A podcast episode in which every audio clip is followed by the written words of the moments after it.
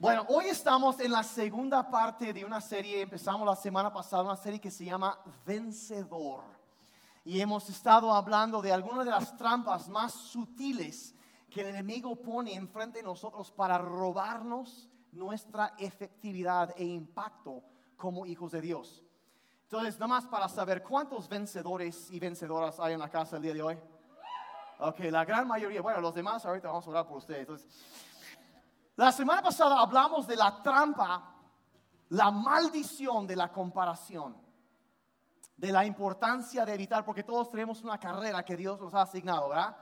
Y yo no puedo ganar tu carrera y tú no puedes ganar mi carrera, pero sí podemos ganar la carrera que Dios nos ha puesto a cada quien y lo vamos a hacer. ¿Estamos de acuerdo? Ok, bueno, por esos tres.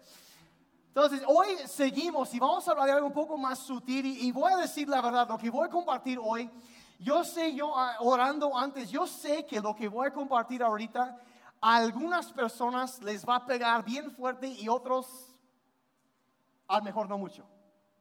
Eh, y yo, es, es, una realidad y digo, está bien, no hay, no hay problema, pero yo he estado orando que Dios realmente impacte de una forma muy fuerte a algunas personas.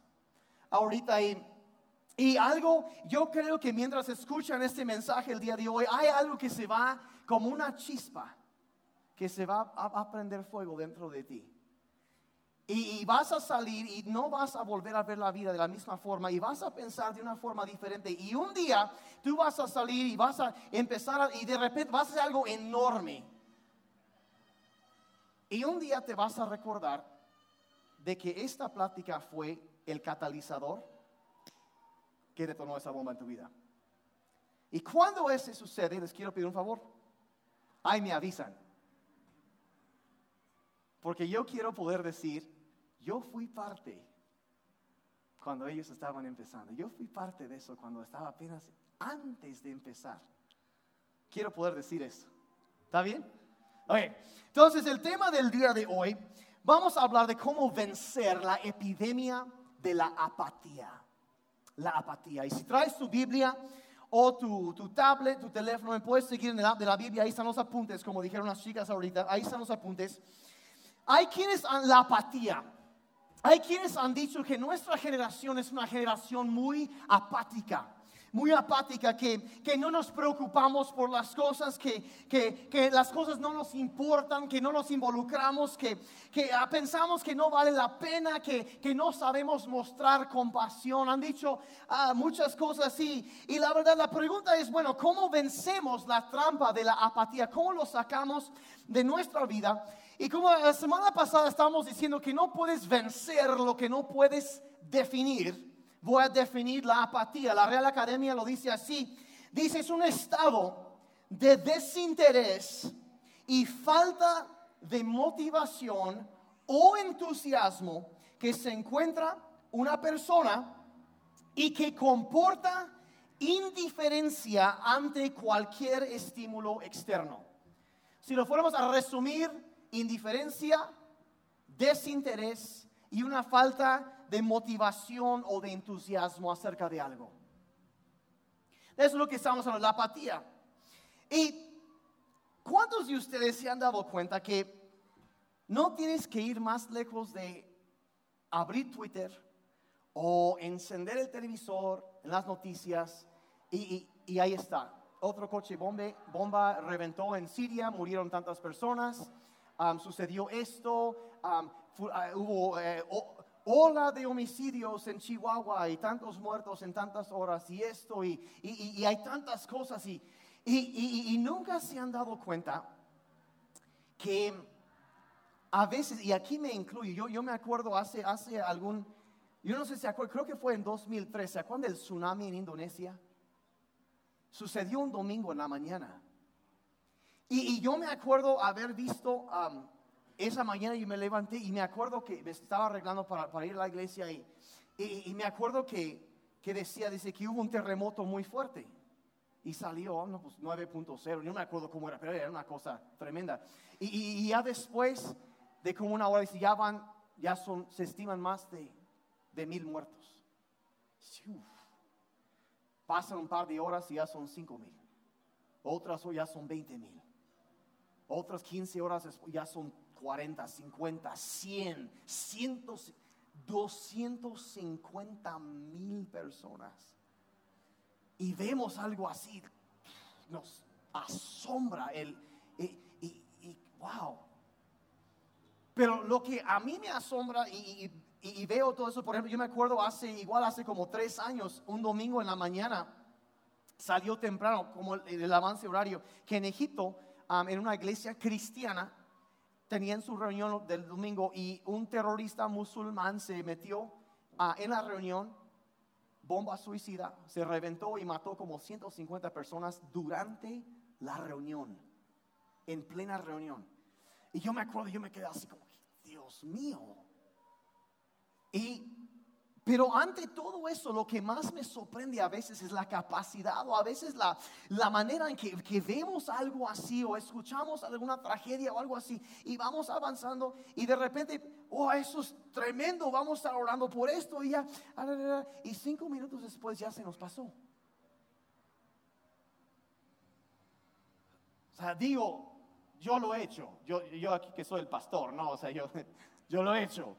Y digo, como que no me, a veces veo y como que siento que como que no me impacta como debería impactarme. ¿Nunca, alguna vez se han dado cuenta de eso?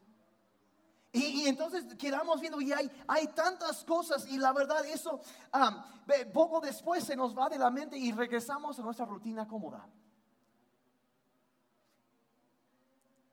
Y la apatía, la apatía en nuestras vidas.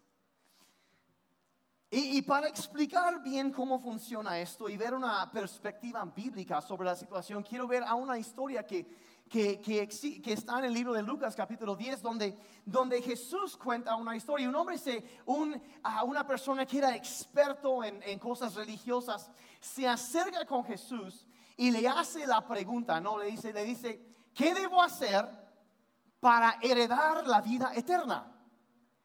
Y entonces Jesús lo que hace, como hacía muchas veces, es responde a la pregunta con otra pregunta. Y dice, bueno, dice Jesús, le, le preguntan eso, Jesús dice, bueno, tú eres experto en la ley, la ley de Dios, ¿y qué dice la ley? Y el hombre dice, bueno, dice que debemos amar a Dios con todo lo que somos y amar también al prójimo. Y entonces Jesús dice, pues está bien, ve y hazlo. Pero este hombre, yo no sé cuántos de ustedes a lo mejor una clase de química en la prepa o algo así, como que estamos ahí como que nos pasamos y como que, ah, vemos una materia y como que nos tiene un poco intimidados, ¿no? Entonces vas con el maestro y le dices, profe, este, ¿qué es lo que hay que hacer para pasar? O sea, no me interesa sacar un 10, o sea, la cosa es pasar, aunque sea de panzazo, es pasar, pero sí quiero salir, ¿qué, ¿cómo le hago? O sea, más o menos. Entonces este hombre lo que le hace lo mismo con Jesús. Le dice, le dice, ay, profe, ¿no? Eh, casi, casi este, bueno, pero ¿qué, o sea, ¿cómo? ¿Qué, qué, tiene uno que hacer? ¿Qué tiene uno que hacer? Y Jesús responde a esta pregunta y le cuenta una historia. Y relata la historia de un hombre que va viajando de una ciudad a otra ciudad. Y mientras va avanzando, llega a un lugar que hoy en día le llamarían un paraje despoblado. Y estando ahí, salen unos ladrones, lo asaltan, lo golpean, le bajan todo y lo dejan tirado ahí a la orilla de la carretera, ya casi muerto, ensangrentado y todo golpeado, y se van los ladrones. Y eh, Jesús está contando esta historia y, retomamos el punto eh, eh, en donde ahí está el, tipo tirado en la zanja junto a la carretera y, Jesús casi muerto y Jesús dice en Lucas 10:31, sigue contando la historia y dice, un sacerdote pasó por ahí de casualidad, pero cuando vio al hombre en el suelo, cruzó al otro lado del camino y siguió de largo. Entonces puedes imaginar que vas avanzando en la carretera y de repente hay un tipo tirado ahí, todo golpeado, chorreando sangre. Ves que está vivo todavía porque ahí está como que ¡ah! haciendo algún ruido y, pidiendo ayuda y estás como que... ¡ah! Y sigues de largo. Entonces este cuate vio lo que estaba pasando, entonces a lo mejor, no sé, en ese momento le llegó un aviso a su celular y estaba muy distraído y, y pues no, ya no pudo contestar, no hizo nada y entonces como que lo agarra y se va, y, y agarra y se va. Y lo deja y no hace nada. En el verso siguió de largo, actuó como si no, había, si no supiera lo que estaba pasando y ¡fum! se va. Y después Jesús sigue el verso 32 con la historia. Dice, un ayudante del templo, o en griego un levita, una persona que trabajaba en el templo de Dios, dice, pasó y lo vio ahí tirado, pero también siguió de largo por el otro lado. Ahora, en esos dos ves básicamente un cuadro tan claro de lo que es la apatía que ves la situación, pero no haces nada. Y eso es, el cuadro. Y dice, eh, veo este hombre, pero la neta no me quiero involucrar. Hay demasiado riesgo. Soy un hombre importante, un hombre ocupado. Yo tengo cosas que hacer. Hay reunión ahorita. Eh, y quizá, quizá también hay gente cerca. Los que le hicieron esto probablemente andan por aquí todavía. No sea que yo vaya pues repetir las hazañas, ¿no? Y que me toque lo mismo, pues no, no, realmente ah, veo que está sufriendo, pero no tengo muchas ganas de involucrarme. No vale la pena el esfuerzo.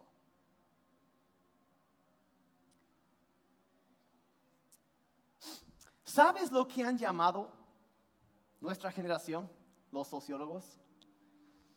Nos han llamado la generación... Eh, literalmente. ¿Por qué? Porque, ¿cómo ven las cosas? Eh, ¿Te gustaría involucrarte? Eh, ¿Quieres marcar la diferencia? Eh, ¿Qué es lo que te apasiona?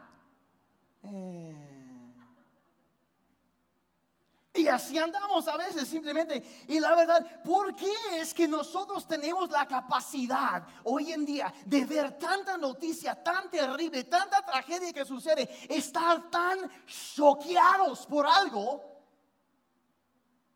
Y tres minutos después, como si nada. ¿Alguna vez te has detenido a pensar en eso? O sea, ¿por qué es que la verdad a veces nos parecemos más a ese sacerdote y a ese levita que vemos la situación y seguimos. ¿Por qué? Yo creo, eh, habiéndolo estudiado y buscando, creo que generalmente hay tres razones por las cuales no nos preocupamos como Jesús nos manda porque lo que él estaba enseñando, en esa, en esa parábola después llega un hombre que es un, eh, un hombre rechazado por la sociedad, un samaritano, y él, a él levanta a este, este hombre golpeado, lo rescata, lo lleva, lo atiende, paga por sus, todo, para que lo cuiden y, todo. Y, y, él está, ¿sabe? una persona rechazada lo hace y está hablando de la importancia de involucrarnos, de hacer algo. Entonces, ¿por qué es que no lo hacemos? ¿Por qué no nos preocupamos? Como Jesús manda. Creo que principalmente son tres razones. La primera es esta, que la cantidad de información que recibimos hoy en día es abrumadora. Es abrumadora. Absolutamente abrumadora. Ves las noticias en tu teléfono, ¿sí? Hubo un sismo en Tibet, otro en Nepal, un gato se cayó en un hoyo en Tamaulipas, hubo otro coche bomba en Siria y alguien vio el rostro de Jesucristo en su hot cake ahorita en la mañana. Y hay, hay, tanto bombardeo. Y la verdad, vamos a ser honestos, todos sabemos que hay una razón por la cual los voceros de los periódicos siempre tienen la nota roja en el crucero. Porque los seres humanos somos medios, en primer lugar, medios chismosos y segundo, medios morbosos también. La noticia negativa impacta. Y si tú quieres tener rating, tienes noticia negativa, cosas malas. Por resultado, por todo lo que vemos son resultados, son, eh, eh, es el resultado de eso. Negativo, negativo, negativo, toda negatividad, problemas, tragedias por todas partes. Y la verdad, después de un tiempo, nos acostumbramos a ver noticias, nos acostumbramos a ver tragedias que en un momento dices, ¿cómo es posible? Pero ya como que ya nos acostumbramos a eso y ya no nos pega. ¿Por qué? Porque es tan abrumadora y hay tanto que ya nos acostumbramos a eso y ya nos sentimos. Creo que la segunda razón es, si no es eso que la, cantidad de información es abrumadora, la segunda razón es porque creemos o sentimos, nos sentimos incapaces de producir un cambio. Pensamos que no vamos a poder cambiar nada. La verdad, las cosas están, vemos todo lo que está pasando y de repente algo sí nos pega y nos preocupa y queremos hacer algo, pero, pero decimos, bueno, ¿quién, yo quién soy? Estoy solo, no tengo dinero para hacer eso, no tengo eh, los recursos, no, ¿cómo? ni siquiera sé cómo llegar a ese lugar, ¿cómo le voy a hacer? ¿Cómo puedo hacer algo? Eh, eh, ahorita lo que me importa es pasar la materia que tengo en la universidad y, o solo quiero mantener mi trabajo y hasta que por fin pagar mis cuentas y que las cosas salgan bien y, que mi hijo de dos años aprenda por amor a Dios a ir al baño solo. Y ese es nuestro enfoque. Pensamos, bueno, pues no puedo con eso, entonces pues hago algo aquí y, y sea lo que sea, sí me importa, pero no creo que pueda hacer la diferencia. Eso pensamos. La tercera razón es esto, que hemos sido bendecidos y también maldecidos con la comodidad. Bendecidos y maldecidos con la comodidad. Ahora, eso yo sé que suena raro lo que acabo de decir, pero piénsalo, piénsalo, piénsalo. Hemos sido bendecidos y maldecidos con la comodidad. Hay gente que a veces nos comparamos, ah, pero pues no está tan tranquila mi vida. Mira, les voy a decir la verdad. Si tú tienes algo de dinero en tu bolsillo ahorita, eres más rico que 95% de la gente en el mundo. Si tú tienes acceso a agua potable, si tú te bañaste hoy en la mañana con agua caliente, más rico que 85% del mundo. Bendecidos y maldecidos con la comodidad. La verdad es que eh, es, difícil admitirlo, pero la verdad es cierto. Mira, tú puedes sacar tu teléfono, y yo sé que todos están usando el app de la Biblia, está bien, pero si quisieras podrías descargar una app, capaz algunos ya lo tienen, y con tocar un botón, tener una pizza en tu casa en menos de 30 minutos o es gratis. Comodidad comodidad. Cosas que hace cinco años eran un sueño únicamente. ¿Sí? Mi papá me dijo que cuando él era niño, él tenía que caminar a la escuela ocho kilómetros en la nieve, descalzo y de subida en ambas direcciones. Así me dijo. Así decía, no, no, era cierto obviamente, pero, pero hoy en día todo es diferente, todo es más fácil. Y la comodidad, eh, eh, eh, la, verdad, no, no, tienes ganas de salir de compras? ¿Tienes flojera? Si lo pides en Amazon Prime antes de mediodía, te llega en la tarde el, siguiente día hábil. Ay, tengo flojera. Y te llega. Hace un par, ¿cómo? Sí, ¿en serio? Y Hace un, par, hace un par de años estábamos con, ay no, lo pedí por internet y llegó en dos semanas, un día antes, wow. Y ahora si no llegan 24 horas, voy a demandar a alguien. Y así andamos, así andamos. Eh, siempre, la verdad, ¿cuántos de ustedes se acuerdan de cuando eras, sé que me voy a fechar aquí, pero cuando eras más joven, no voy a decir cuánto más joven, pero más joven, ¿se acuerdan de algo que se llama VHS? Sí, ya se fecharon a ver, a ver, confiesen. Todos los chavos rucos. o peor tantito, Super 8, ¿no? Y, y, cuando tu serie favorito en la tele salía. Y, y, ya sabías, no, el martes a las 8 de la noche y planeabas tu semana alrededor de eso. Y si lo querías, entonces tenías tu video, tu, video casetera listo para grabarlo y ahí estaba así. Y ahí le ponías pausa para los cortes comerciales y ya pum, y le seguías. Y, y luego después, no, pues, si no, bueno, ya después salen en DVD. Entonces, ah, Ya puedes ir a comprar los discos o rentarlos. Es más comodidad. Ahora tenemos Netflix. Y te puedes fletar la vida. Y ahí estamos en un Smart TV. Que la verdad dicen que un iPhone, el iPhone X, tiene más capacidad de computación que las computadoras que llevaron los hombres a la luna en 1969. ¿Sabían eso? Impresionante. Tenemos la, y el, Smart TV, video apps en la televisión, es, una computadora y, hace un par de años era un sueño esto y ahora funciona. Y ahí está, ya no tengo que ir a Blockbuster porque ya tronaron, porque todo el mundo le gusta la comodidad, nadie quiere rentar cuando puedes tenerlo en, en algún servicio de respaldos en línea, por no decir piratería, pero bueno, digo, eh, digo, por el primo de un amigo, ¿no? O sea, es cualquier. Entonces, truena eso, entonces empezamos, eh, no lo voy a decir. El problema de uno es la oportunidad de otro.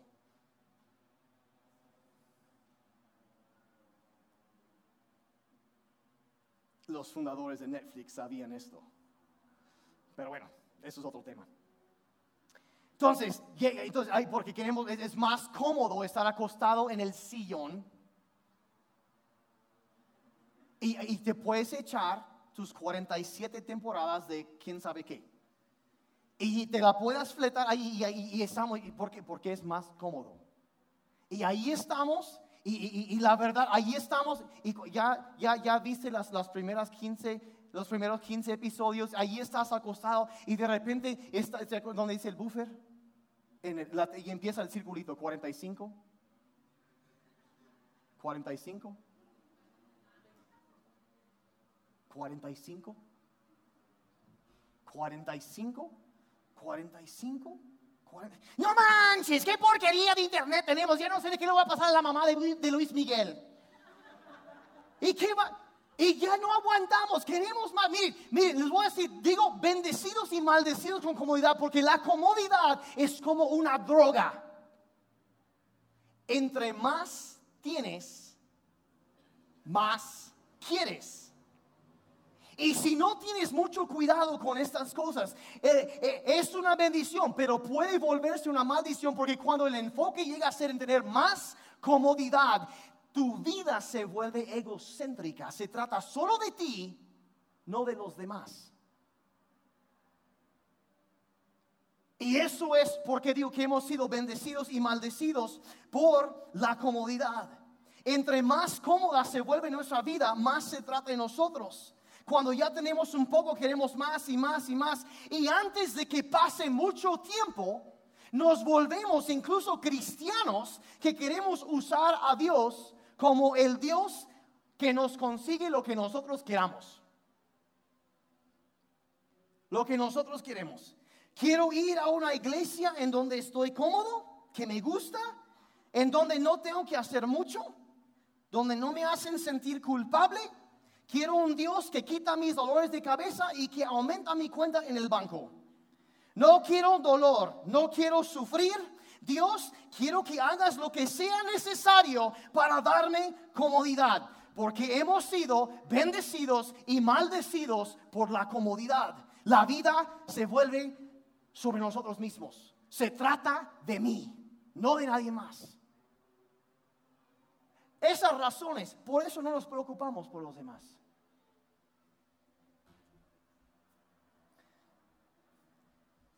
Ahora, ¿cómo entonces la pregunta es cómo vencer una mentalidad, una actitud, la verdad, cuando te detienes a verla, una actitud tan repulsiva? ¿O no? ¿Y cómo, qué hacemos para, para romper eso? Y, y, la verdad, yo que, lo que quiero ahorita es darles una idea grande y luego un par de pensamientos acerca de esto, de cómo hacerlo. Y quiero, la verdad, espero que lo que van a oír ahorita sea como una chispa que enciende un fuego dentro de ti. ¿Cómo vencer la apatía? Debes exponerte consistentemente a algo que causa incomodidad justa. Voy a repetir eso y ahorita lo voy a explicar exactamente qué quiero decir con eso. Debes exponerte consistentemente a algo que crea incomodidad justa en ti. Ahora, cuando digo, um, eh, yo sé que hay muchas palabras ahí, pero, pero eh, cuando, consistentemente lo primero, cuando tú empiezas a ver algo que te incomoda, por ejemplo, tú empiezas a ver en las noticias cómo es la trata de personas, la esclavitud moderna, los lastres más grandes que hay en la sociedad hoy en día. empiezas a ver esas cosas y empieza, ay, una, ¿qué, otra cosa? Pero cuando, a lo mejor oyes de vez en cuando, acaban de desmantelar una red de, de traficantes de humanos en Tlaxcala o algo así, o aquí en Oaxaca. Dices, gracias a Dios, ¿no? Y no seguimos. Pero cuando te, te, te, vas a adentrar en eso un poco y empiezas a empaparte un poco más de eso, y mantienes eso consistentemente delante de ti, algo que te crea una incomodidad justa, una indignación, un enojo, algo que dentro de ti dice es que no es posible que esto sea así. No es posible. Y entre más lo mantienes enfrente de ti, esa incomodidad que empezabas a sentir se vuelve no solo como que una incomodidad, sino que lo mantienes ahí y ves e indagas y estudias y empiezas a empaparte de la situación. Eso empieza a volverse, se va de apatía en tu vida, empieza a crecer una incomodidad y empieza a llegar a ser una pasión para ti. Tienes que exponerte a algo que crea incomodidad justa en ti y hacerlo de una forma consistente. No debe ser, no, no, no, clávate en algo. ¿Qué es esto aquí? ¿Y qué está pasando? Y miren, hay, tantas cosas, o sea, que y lo mantienes frente a ti, es algo que sabes, te mueve a ti y tú sabes que a Dios también le mueve eso y, lo mantienes frente. Miren, ¿cuántos de ustedes han visto a alguien en extrema pobreza alguna vez? ¿Sí? Les voy a contar una historia. Algunos saben que mis papás eran misioneros en el norte de México. Y fue así como yo vine a México. Pero muchos no saben la historia de cómo fue que mis papás llegaron a México en primer lugar. Mi papá era un empresario, era dueño de, gasolineras y, también de una, ah, un negocio de, grúas que trabajaba y, y le iba muy bien. Muy, muy bien le iba. Y en, creo que fue en 1980, mis papás tomaron unos, unas vacaciones extendidas y se vinieron manejando a México. Y tenían como su camper, su camioneta con espacio ahí para vivir. Y, ahí y una noche cruzaron la frontera y estaban en Baja California y se estacionaron sobre la playa al sur de la ciudad de Ensenada. Y mi papá se levantó muy temprano en la mañana ahí en la playa para orar un rato y caminar en la playa. Y dice que estaban estacionados. Entonces él fue caminando, caminando, y dice, había un pequeño cerro ahí, mientras él caminaba, subió el cerro y al otro lado del cerro resulta ser el basurero municipal de la ciudad. Bueno, dice todo tranquilo, pero ahí dice que empezó a haber movimiento. Y, y mientras más se fijaba, se dio cuenta que había personas que vivían en hoyos debajo de la basura, en el basurero, ahí, ahí bien. Y mi papá, es de mantener consistentemente, exponerte consistentemente a algo que te causa una incomodidad justa. Les movió el tapete. Le dijo a mi mamá, regresaron a Oregón, vendieron su negocio, su colección de motocicletas, vendieron todo menos su casa, que la rentaron, y se vinieron a México como misioneros. ¿Por qué? Porque vieron algo y dijeron, es que no es posible, tenemos que hacer algo para ayudar a esta gente. Y así fue como mi familia vino a México, por ver una necesidad. Y cuando tú te expones algo, porque es tan fácil dejarlo a un lado eh, y aislarnos y mejor voltear la otra dirección como el sacerdote, como el levita, no ver nada y seguir de largo y no hacer nada. ¿Por qué? Porque te va a sacudir la vida. Es lo que sucede. Empieza a crear una incomodidad dentro de algo que te dice, sabes que esto no puede ser y sabes que esto no es lo que Dios quiere para eso no es, no está bien esto. Algo tiene que cambiar y lo mantienes frente a ti y esa apatía que antes sentías se empieza a quitar y empieza a sentir incomodidad y empieza a crecer y empieza a sentir una pasión y lo mantienes, lo mantienes, lo mantienes hasta que se vuelva una pasión que arde, que te consume. Que es yo quiero hacer, tengo que hacer algo, no puedo. Llega donde empieza a, te duele, te duele y dices, no puedo hacer nada, tengo que hacer algo. ¿Sí me están siguiendo? Están muy callados el día de hoy.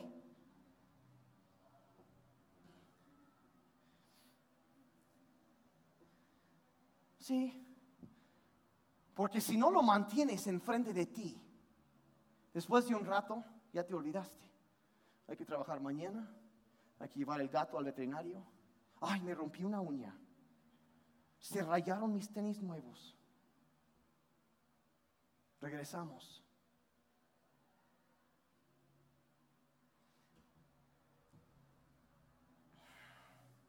¿Qué es la incomodidad justa? Es cuando ves cosas alrededor de ti que, que sabes que a Dios le rompen el corazón, cosas que empiezan a romper tu corazón también cuando te quedas viendo y dices, no, no estoy bien con esto. Yo sé que Dios me puso aquí para hacer la diferencia y no quiero permitir que eso suceda. Y la apatía empieza a transformarse en una pasión. Es lo que sucede. Vean, por ejemplo, la, actitud que Pablo tenía hacia los perdidos. Vean esto, Romanos 9, versos 1 al 3. Dice, les digo la verdad en Cristo, no miento. O sea, él está diciendo, ¿sabe que lo que estoy a punto de decir, lo digo delante de Dios y no estoy mintiendo? No miento, delante de Cristo digo esto. Mi conciencia, guiada por el Espíritu Santo, me confirma que esto es verdad. Lo que estoy a punto de decir es la verdad. Y lo digo delante del Espíritu Santo, delante del Señor Jesucristo. Mi conciencia dice esto. Verso 2 dice, me duele el corazón y siento día y noche un gran dolor. Un gran dolor. Día y noche me duele el corazón y lo siento, no me deja todo el tiempo. Y vean por qué siente dolor. Verso 3, estaría dispuesto a condenarme eternamente lejos de Cristo si con ello mis hermanos, los de mi propia raza, se salvarán. ¿Captaron eso? Lo que está diciendo, yo estaría, literalmente está diciendo, estaría contento que me mandaran al infierno con tal de que estas personas conozcan del amor de Dios. Que sean salvas. Estaba, no era pasarse de largo. Ay, no, no, no, era una, una cosa que lo consumía, que le provocaba dolor, dolor, dolor, día y noche, diciendo, es que esas personas no han oído del amor de Dios y, y me pueden mandar al infierno con tal de que vayan ellos al cielo. Eso es una pasión. Esa es la pasión que Dios quiere que haya en nosotros como iglesia para los perdidos. ¿Sí me están siguiendo? Yo estoy predicando mejor que ustedes están diciendo amén, ¿eh? eso es cierto. También serios. Una pasión, me duele día y noche. Le dolía, le dolía. Me pueden enviar al infierno, pero que ellos sean salvos está dispuesto a sacrificarse, a dar lo que fuera. En términos resumidos, miren, miren, vean esa actitud. Eso es lo opuesto de la apatía. Es lo opuesto. Es exactamente lo opuesto. Mi corazón duele por ellos. Es lo opuesto de una persona que no se preocupa por nadie. Es lo opuesto de una persona que, ay, pues ya, que haga lo que quiera, no es para, ay, me da cosa, compadre. No, no, no. no. Es, lo opuesto la apatía. Es el que dice, he estado ahí, he visto el problema, mi corazón duele, siento angustia porque no conocen la gracia de Jesucristo y yo haría lo que fuera necesario por alcanzarlos.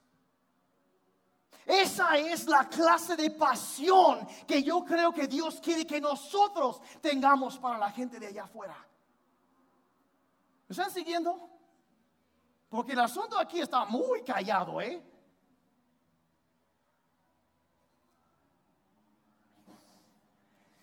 Cuando tú empiezas a sentirte así, ya no puedes hacer nada.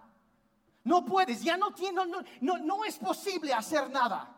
Tienes que hacer algo, te empieza a mover, te expones consistentemente a algo que crea una incomodidad justa dentro de ti. ¿Me están siguiendo? Así te mueves de la apatía a la pasión. La pasión.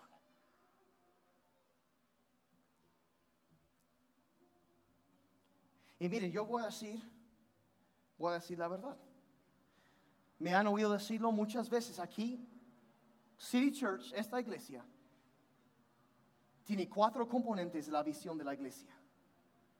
Número uno, estamos aquí para ayudar a la gente a conocer a Dios. Número dos, queremos que la gente sea libre de su pasado, sea puestos en libertad. Número tres, queremos ayudar a la gente a descubrir su propósito. Y número cuatro, que hagan la diferencia. Esa es la visión de esta iglesia. Si no has estado en Crece, necesitas ir a Crece. Va a empezar otra vez el primer fin de semana de septiembre. Para que conozcas donde explico por qué, teológicamente, por qué queremos, por qué es la visión de Dios para su iglesia. No se me ocurrió a mí, es algo que Dios quiere. Pero voy a decir la verdad. Si tú andas buscando, y perdóneme, voy a decir, ¿puedo hablar muy directo? ¿Sí? ¿Sí o no? Ok, porque ustedes lo pidieron. Si tú andas buscando una iglesia donde tú puedes flotar ahí cómodamente, calentar una banca hasta que venga el Señor Jesucristo, búscate otra congregación. Mi trabajo aquí ni siquiera es hacer ministerio. La Biblia dice que Dios constituyó unos apóstoles, profetas, maestros, eh, todo esto, pastores, dice a fin de preparar a los santos para la obra del ministerio. Mi trabajo no es hacer ministerio, mi trabajo es motivarlos a ustedes y que ustedes empiecen a descubrir el sueño de Dios para su vida, que lo encuentren y que salgan y que hagan la diferencia. Eh, no es la cosa de la iglesia no es calentar bancas, es movilizar un ejército y es cambiar el mundo. Entonces, si tú quieres algo cómodo, no lo vas a encontrar aquí, porque yo voy a estar diciendo esta clase de cosas una y otra y otra y otra vez, hasta que un día empieza a encender un fuego dentro de ti y te levantas, sales y haces algo para cambiar el mundo. Y si tú dices que yo no puedo cambiar el mundo, puedes cambiar el mundo para alguien.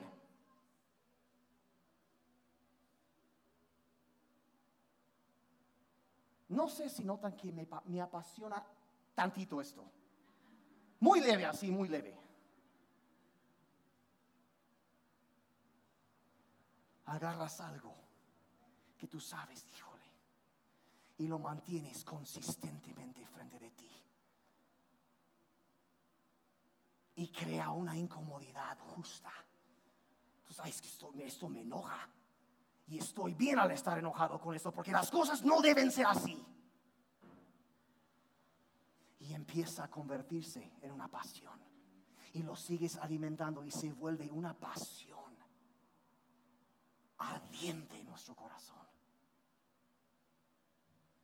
Así sales de la apatía. Ahora, vamos a suponer que ya lo hiciste. Mantuviste algo consistentemente frente a ti, algo que causa incomodidad justa. Y tienes una pasión, entonces bueno, ¿qué hago con esto? Hay algunos que están aquí escuchándome ahorita que han estado pensando en algo desde que yo empecé a compartir. Ha estado retumbando en tu mente y lo estás oyendo ahorita. y lo oyes, lo oyes, lo oyes, lo sabes, es que ay, es, me apasiona ¿Qué hago? ¿Qué hago? Te voy a decir dos pensamientos, cómo canalizar esa pasión para producir un impacto. ¿Ok? Dos pensamientos, ya con eso vamos a terminar y seguimos con los bautizos. Canaliza tu pasión. Número uno, si quieres canalizar y causar un impacto, enfócate en algo. Enfócate en algo. Enfócate en algo. Porque seamos honestos, la lista de cosas que se necesitan transformar en este mundo es una lista bastante larga. ¿O no? ¿Sí o no? Sí, hay muchas cosas. Y la verdad, hay tantas diferentes cosas. Puede ser enorme. Cosas que merecen atención. El aborto. El más grande genocidio en la historia de la humanidad entera. El siglo pasado, 1.7 mil millones de bebés fueron, fueron abortados a nivel mundial. Sí, oyeron bien, 1.7 mil millones. Eso es casi la cuarta parte de la población del mundo hoy en día. Y todavía lo queremos legalizar. Háganme el favor, por favor. La Biblia dice, levanta la voz a favor de aquellos que no tienen voz. Y si eso no aplica a los niños no nacidos, yo no sé a quién se aplica. Es genocidio, es una crueldad, es, una cosa terrible. Y, tenemos que pararnos y alguien tiene que decir no. Tiene que decir no. No se puede, no podemos esperar la bendición de Dios sobre una nación que, promueve lo que la Biblia llamaría el derramamiento de sangre inocente. Y háganme el favor, hay tantas mentiras que han hablado en cuanto, ay, no, es que, ah, es, su cuerpo de la mujer, no es su cuerpo. No es su cuerpo, es otra persona. Tiene una diferente identidad de ADN. Es otro cuerpo. Respetemos a otras personas y seamos parejos, nacidos, no nacidos. La ubicación geográfica no importa. Donde estén, no importa. Es una vida. Y hay, se necesita personas que hablen a favor de eso. Eh, eh, la desigualdad de género. Cosas terribles. La Biblia habló más de dos mil años atrás acerca de esto. Que los hombres y las mujeres delante de Dios somos iguales. Y lamentablemente, en muchos lugares las mujeres son muy inferiores a los hombres. Son perdón por lo que eh, son tratadas inferiores como seres inferiores. Terrible el racismo. Ay. Cosas terribles que suceden. Racismo, la, desigualdad económica, las personas, eh, eh, tantas cosas y, la verdad, eh, la trata de personas, ya lo dije, la esclavitud moderna, el azote de México. Y hay personas que están trabajando en esto. Y Dios sabe que necesitamos más. Algo tiene que cambiar. Hay personas que a lo mejor se apasionan con eso. Hay personas que se apasionan con encontrar una solución, una cura para el cáncer o el SIDA. Porque un ser amado, alguien que ellos conocían, murió y ellos no quieren que alguien más tenga que sufrir y quieren dar su vida para eso. Y eso está bien. Eso está bien, hace falta más de eso. Para otras personas ven un huérfanos y les parte el corazón. Y quieren ver que esos niños tengan un hogar seguro, donde ya no tienen que sufrir tantas horribles cosas que han vivido y han presenciado. Hay personas que les mueve eso. Hay, hay, personas que ministrar a estudiantes o ir a algún lugar o tener un grupo de conexión. Quizá, quizá, oh, que Dios nos ayude con esto, lo que voy a decir ahorita. Personas que ayuden a elevar el nivel de conocimiento acerca de las enfermedades mentales. Ay, que Dios nos ayude. Hay tantas personas sufriendo con eso. Que Dios levante más. Eh, son, son cosas y ah, eh, eh, personas que, que, quieren ayudar a otros a salir de adicciones, personas que estuvieron en el hoyo de las adicciones a las drogas. Y ellos quieren ahora sacar a otros. Ellos pudieron, han visto el poder de Dios y lo dejaron y quieren ayudar a otros a salir de las drogas, de, las adicciones sexuales, de las adicciones, del alcoholismo. Quieren ayudar con eso. Se necesita, se necesita. La lista sigue y sigue y sigue. Sales a dos cuadras. Hay niños en la calle que no saben dónde se van a dormir, no saben cómo van a... No Hay tanto que se necesita hacer. La lista sigue, es la lista corta. ¿O no? Pensar en algo más. Se, tiene que hacer algo. Miren, hay tantas, tantas, tantas, tantas causas. Pero escuchen con mucho cuidado lo que voy a decir ahorita. Hay muchas cosas que captarán tu atención. Pero solo unas cuantas que captarán tu corazón. Voy a repetir eso. Hay muchas cosas que captarán tu atención, pero solo unas cuantas que captarán tu corazón. De todo eso hay algo y me empieza a mover. Y a lo que voy es, enfócate en eso. Esa pasión, eso eh, empieza a ser, mira, Dios puso eso en ti por una razón. No eres, no es un accidente que sientes un enojo, una indignación justa por estas cosas. Dios te lo dio por una razón. Enfócate en eso. Enfócate en eso. Me gustaría hacer muchas cosas, pero mira, la moraleja de esto es lo siguiente. Puedes hacer poca diferencia en muchas cosas o puedes hacer mucha diferencia en pocas cosas.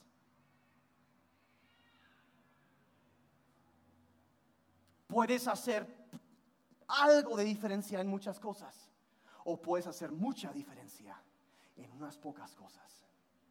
Enfócate en algo, enfócate en algo. Empieza a empaparte de eso. Empieza a empaparte. Y de paso voy a decir, mira, de cada una de las cosas que yo acabo de mencionar, tú estás pensando, que yo tengo que salir y tengo que no tienes que empezar nada. Si quieres, adelante, pero ¿sabes qué más fácil? Únete a alguien que ya está trabajando en eso. Si la cuestión de la trata de personas te mueve, te pega, te duele, saliendo de aquí buscas Rosy Orozco en Google o en Facebook y te conectas con el ministerio de Rosy Orozco en México. La esposa de un pastor es de los más grandes defensores de derechos humanos en México. Una señorona sierva de Dios empapada y, cuando menos empezar a compartir y que más personas se enteren de las cosas que pasan en cuanto a la trata de personas aquí en nuestro amado México. Conéctate, conéctate, únete Apoya a alguien que está haciendo algo así. Únete a ellos. Empuja, empuja con ellos. No tienes que empezar algo. Nosotros aquí como iglesia, ¿qué hacemos? Queremos hacer la diferencia. Apoyamos con diferentes personas. Por ejemplo, como yo les decía, el hermano Myers, que te echa iglesias. Órale, damos para eso, porque Dios está haciendo. Apoyamos para eso. Apoyamos para eh, usar, eh, ayudar al orfanatorio. ayudamos con todo esto. ¿Por qué? Porque queremos unirnos a los que ya están haciendo algo. ¿Sí me explico? Unidad, correr con ellos. Entonces, no tienes que empezar algo, pero enfócate en algo. Y, debes saber, de, de paso aquí, que cuando empiezas, el diablo te va a decir, no puedes hacer una diferencia, no tienes los recursos que necesitas, no eres suficientemente bueno para eso, pero escuchen, la apatía hace excusas.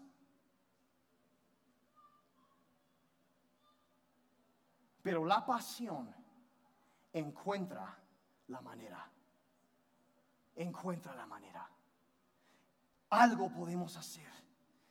Cuando te enfocas en algo, de pronto empieza a ver cómo el Espíritu Santo empieza a moverse en ti, a través de ti, empieza a traer la pasión, atrae a las personas.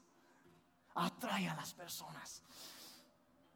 Miren, hay personas que están sentados aquí ahorita escuchando esto saben que van a salir de aquí el día y nunca va a ser igual su vida.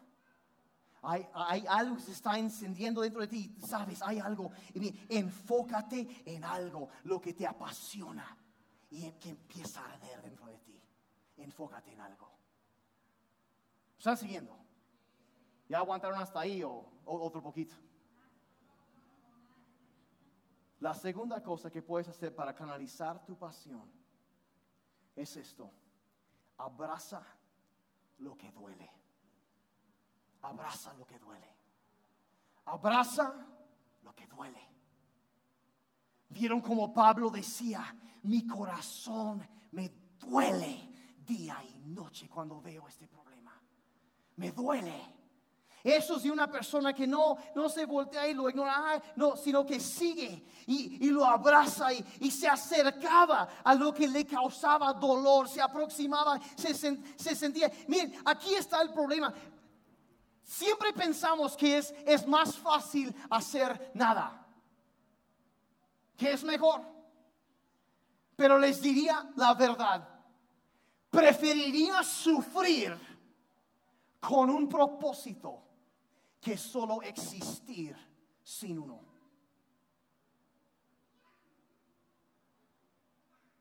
Preferiría estar con dolor de una carga, de algo que tiene que hacerse, que solamente existir sin un propósito en mi vida. ¿Me están siguiendo? Ustedes están bien callados, ¿eh? Lleva más o menos el mismo nivel de volumen que un sepelio. Está bien, estamos enterrando la apatía.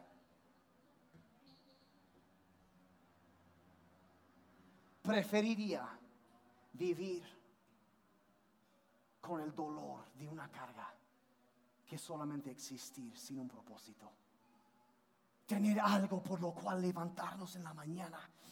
O algo que te mueve Oh, es mejor llorar hasta dormirse por un problema, por una carga, eh, que ver Netflix hasta dormirme, desperdiciando mi vida de paso. Si nuestra idea del cristianismo solo se trata de nuestra propia comodidad, bíblicamente estaríamos adorando a un Dios falso.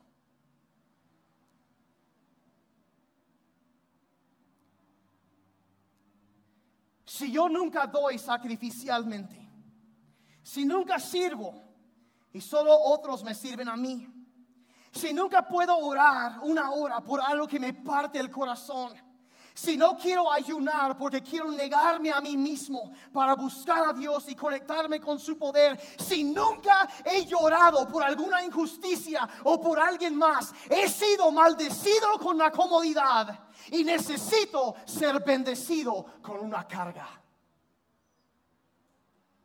Si toda mi vida es comodidad, es una maldición. Y lo que yo necesito es la bendición de sentir el dolor por alguien más. Ves en la Biblia, por ejemplo, Moisés, bendecido con una carga. Mi pueblo son esclavos. Alguien tiene que hacer algo. Y va y enfrenta solo al imperio más poderoso del mundo entero. Y Dios usa su vida. Hay un David bendecido con una carga. No es posible que ese gigante esté maldiciendo a mi pueblo. Alguien lo tiene que matar. Nadie más, yo lo haré.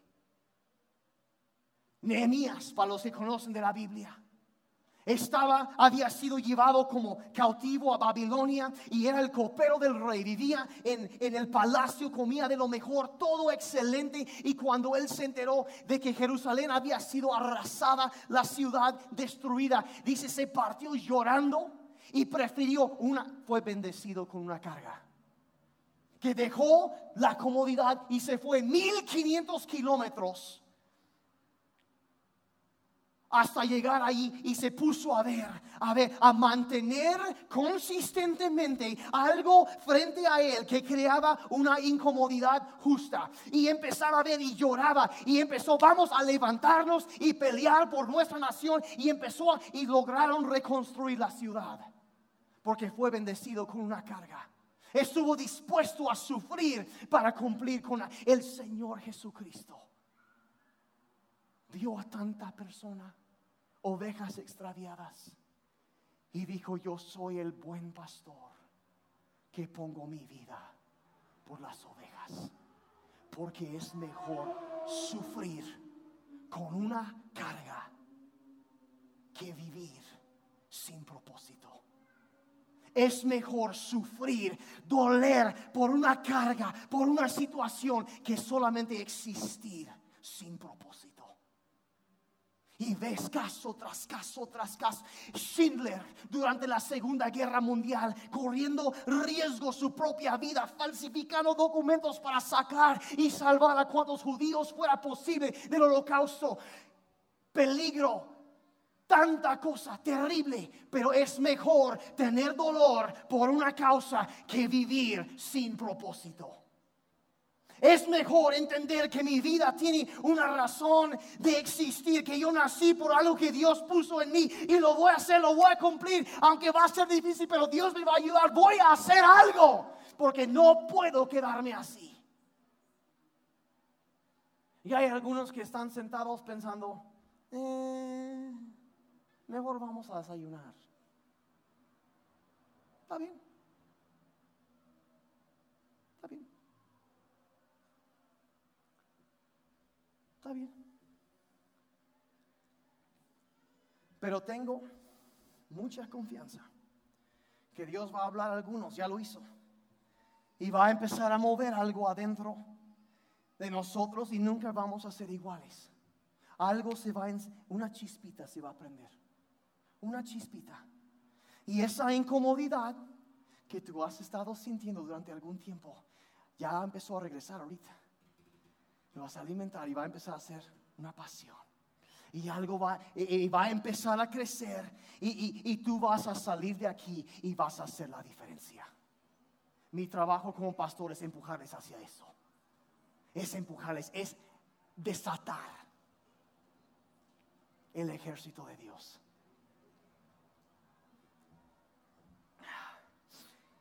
Es ver que ustedes cumplan el sueño de Dios para sus vidas. Y para terminar, quiero hacer una oración. Y esta oración que voy a leer ahorita, ojalá yo la hubiera escrito, pero no lo hice. Es una bendición franciscana. Y es mi oración para esta congregación, es mi oración para mi vida y es para ustedes también. Entonces quiero que escuchen con mucho cuidado esta oración. Que Dios te bendiga con incomodidad ante respuestas fáciles, medias verdades y relaciones superficiales, para que puedas vivir profundamente en tu corazón. Que Dios te bendiga con enojo ante la injusticia, la opresión y la explotación de personas. Para que trabajes para la justicia, la libertad y la paz. Que Dios te bendiga con lágrimas para aquellos que sufren de dolor, rechazo, hambre y guerra para que extiendas tu mano para consolarlos y convertir su tristeza en alegría. Y que Dios te bendiga con suficiente incesatez para que creas que puedes hacer una diferencia en este mundo y hagas lo que otros dicen que no se puede hacer. Esa es mi oración por esta iglesia. Que hagamos lo que otros dicen que no se puede hacer. ¿Estamos de acuerdo? Ahora ahí en sus lugares, por favor, cierren sus ojos un momentito, ya vamos a ir terminando. Pero si tú has estado oyendo esto en esta mañana, y yo sé que no, a lo mejor no es para todos, y eso está bien. Pero si tú estás aquí o escuchando esta grabación y tú dices, algo se encendió adentro de mí. Yo, y dices, yo, yo, algo quiere saltar dentro de ti. Y tú dices, yo soy un seguidor de Jesús y, y, quiero la ayuda de Dios para encender una chispa en mí, una pasión divina por hacer la diferencia. Si eso eres tú, ahí te pido que levantes tu mano ahí en tu lugar. Levanta tu mano ahí en tu lugar. Esto es en serio, no estamos, eso es, yo, yo, eh, escuchaste de parte de Dios un reto ahorita. A lo mejor yo ni siquiera mencioné lo que has estado pensando, pero vino a tu mente y está retumbando en tu, y dices, eso, es, eso soy yo. Eso soy yo. Yo, yo, tengo que hacer eso. Si dices, Daniel, yo soy uno de los pocos. Esto era para mí, me pegó. No voy a ser igual. Esto es algo que me va a mover, me va a sacar de mi zona de comodidad. Y me va a empujar a hacer la diferencia de alguna manera en este mundo. Si eso eres tú, levanta tu mano ahí, bien alto, bien alto, bien alto, bien alto, bien alto. Yo quiero orar por ustedes. Yo quiero orar por ti. Padre, yo te doy gracias por tu obra en cada uno de ellos. Señor, yo te pido que les des una claridad, una pasión que atraiga a otros para ayudar a hacer algo en este mundo que traerá gloria a ti y dará a conocer tu amor. Padre, te pido que al pasar tiempo en tu palabra, Señor, que los muevas hacia las buenas obras. Muévalos, Señor. Muévanos y Señor, que tu Espíritu Santo nos dé convicción cuando estamos viviendo en egoísmo, siendo egoístas. Padre, que podamos enfocarnos en otros, darte a conocer. Señor, sácanos de nuestra comodidad. Padre, en lugar de ser adictos a la comodidad, que seamos adictos a la obediencia a tu voz. haciendo todo lo posible por hacer la diferencia. Te doy gracias que hoy has hablado a algunas personas y las has empujado hacia su llamado en la vida.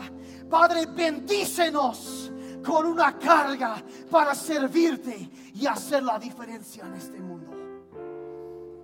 Bendícenos con eso, Señor. Ahora, Quizá tú estás aquí, es la primera vez o primeras veces que tú has venido.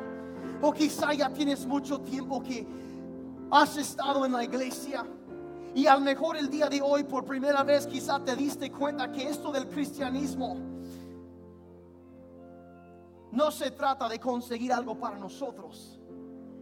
Se trata de tomar nuestra vida y entregarla a los pies de Jesucristo para hacer sus manos y sus pies y hacer su obra en este mundo.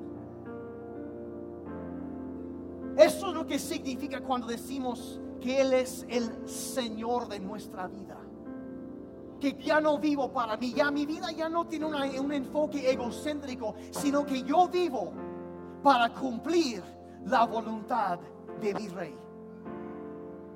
Que vivo para servirlo a Él y servir a los demás. Porque servimos a Dios cuando servimos a los demás. Y quizá tu enfoque ha sido siempre eso. Ah, y eh, te das cuenta que, que no se trata de que Dios te haga feliz a ti, sino que te ayude a ti a hacerles felices a otros. Hay una diferencia. Y si tú nunca nunca le has dicho eso, que quieres servir a Dios, que quieres entregar tu vida para su servicio, para hacer algo que marca la diferencia en este mundo, ahí en tu lugar necesitas entregar tu vida a Jesucristo porque tú naciste con un propósito. Y mientras estás fuera de Cristo no podrás cumplir tu propósito. Solamente existes, pero realmente no has vivido. Y si tú no has hecho eso, si no has entregado tu vida a Jesucristo en esta mañana y con todos los ojos cerrados, tú dices, yo necesito entregar mi vida a Jesucristo. Ahí en tu lugar, y yo pido con los ojos cerrados, por favor, levanta tu mano. Entonces yo en este día yo necesito entregar mi vida a Jesucristo. y entregarme para servir. Yo veo esas manos. Gracias, gracias. Sí, veo esas manos. Gracias, gracias, gracias. Sí, wow, wow. Te das cuenta que hay algo más allá. Gracias, gracias, gracias. Ahí en tu lugar, si tú quieres hacer eso, pedirle a Dios que te perdone por haber vivido una vida egocéntrica enfocada en ti en lugar de servir a los demás. Te pido que ahí en tu lugar, ahí puedas repetir la siguiente oración conmigo. Dile, Padre Celestial, me rindo a ti. Te pido que me salves, que me perdones por todos mis pecados. Hazme una nueva persona. Adóptame como hijo tuyo. Y lléname con tu espíritu para poder seguirte cada día de mi vida. Mi vida no me pertenece. Te la entrego a ti. Gracias por vida nueva. Todo lo que soy es tuyo. En el nombre de Jesús te lo pido. Amén. Amén.